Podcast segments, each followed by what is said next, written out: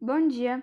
Hoje nós vamos falar sobre a Síndrome Patal, também conhecida como Bartholin Patal. A primeira descrição da doença ocorreu na década de 1960 pelo geneticista Klaus Patal, observando um caso de malformação múltiplas em um neonato.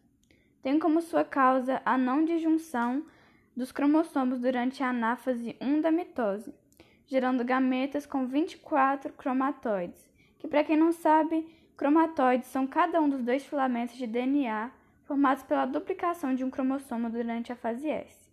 A doença foi classificada como um acidente genético no qual há um cromossomo a mais em um certo organismo. Os seres humanos apresentam 46 cromossomos repartidos em 23 partes de dois cromossomos.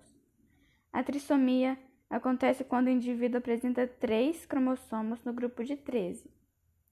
Ela é originada logo no óvulo da mãe, por não haver uma disjunção desses cromossomos.